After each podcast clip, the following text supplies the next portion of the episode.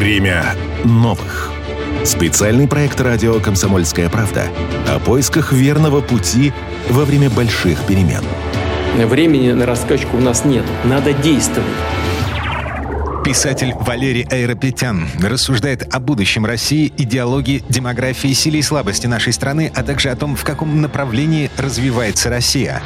Давать прогнозы такому сложно сочиненному организму, как государство, тем более самое большое государство в мире, полное противоречие с богатейшей историей, традициями, а, населенное десятками народов в столь противоречивое время дело неблагодарное, конечно. Но поскольку я человек очень любящий Россию, я хочу видеть через пять и тем более через 10 лет Россию процветающей страной, живущей в суверенном добрососедстве с другими странами, самодостаточную, мирную, с развивающимися технологиями, причем технологиями оригинальными, с хорошо развитой медициной, образованием, с э, культурой, которая заражает людей любовью к России.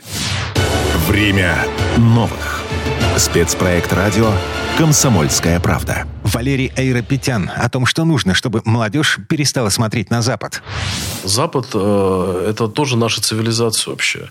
Вот если прилетит марсианин э, и спросить у марсианина там, спустя три месяца знакомства с э, землянами, скажите, пожалуйста, русские больше французы или больше арабы? Конечно, он скажет, что русские больше французы. Потому что мы, как и французы, как англичане, любим хор- хорошее вино, мы любим хороший сыр, мы любим хо- хорошую музыку классическую, мы ходим в оперу, в балеты. Наша живопись пользуется успехом на Западе. Западная живопись пользуется успехом в России. Рембрандт и Репин – это два великих художника, работающие в традиции такой вот э, классической живописи.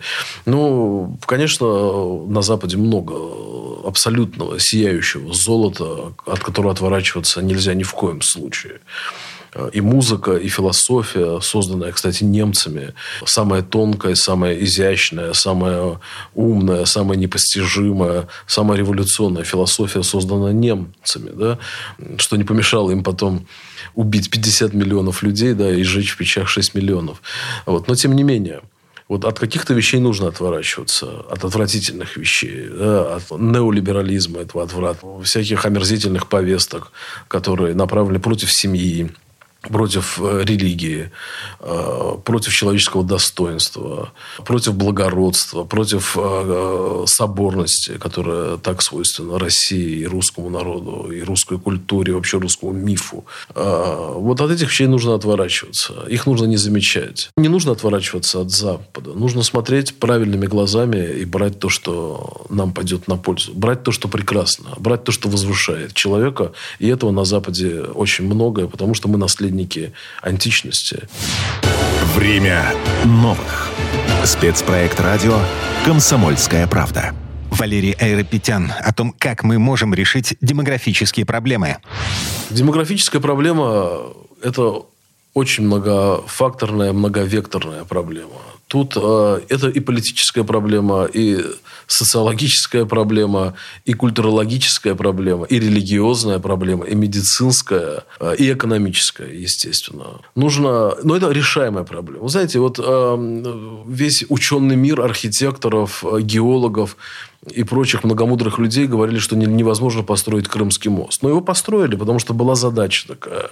Не верили, что в странах Персидского залива, в этих знойных песках можно создать оазисы зелени, свежести, прохлады, фонтанов, искусственного дождя. Понимаете, искусственный дождь идет на всю страну, на город весь там, и так далее. Если там люди захотят, ставят эту цель. Почему нельзя повысить рождаемость в России?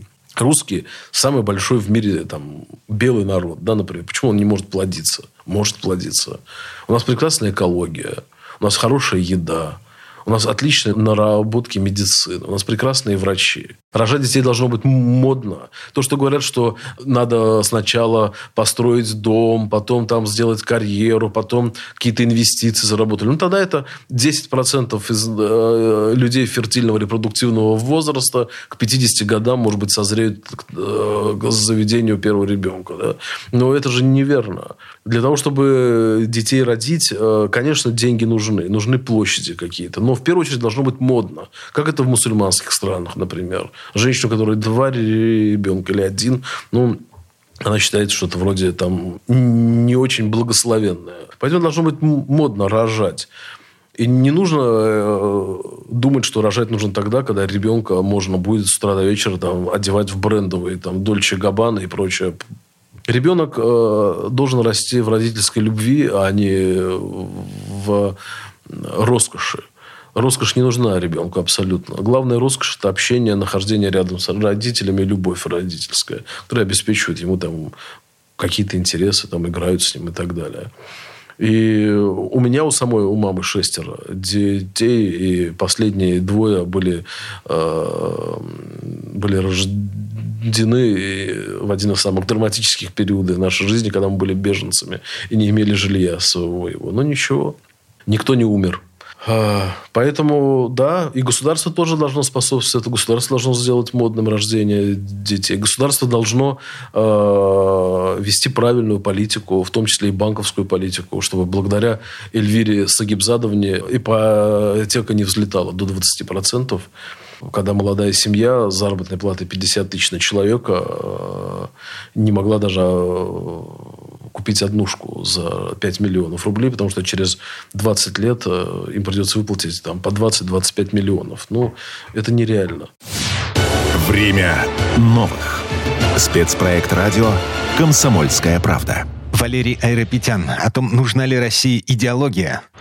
Я считаю, что России идеология нужна с оговоркой, что она будет для всех. Для правящего класса, для финансовых воротил, для народа, вот. Идеология должна быть построена на любви к Отечеству, на преданности Отечеству, на строгих наказаниях за воровство.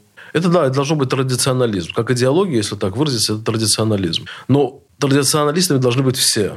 А не как у нас беглый олигарх, который финансировал ВСУ, вернулся, а наш пресс-секретарь многомудрый говорит, что это человек вернулся на родину, и ничего страшного нет. Нет, это страшно, что человек способствовал плохим вещам, убийству наших солдат, вот, и вернулся, как ни в чем не бывало, переждать. И он открыто говорит, это не моя родина, моя родина Израиль. Вот. И все, сейчас там утихнет, я уеду.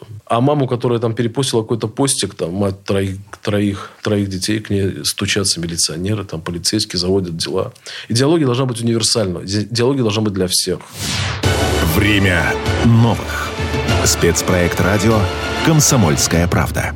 Валерий Айропетян о том, в чем сила и в чем слабость России. Сила России в ее культуре, в ее народе, э, в ее мифе, в православии, в первую очередь, э, в традициях.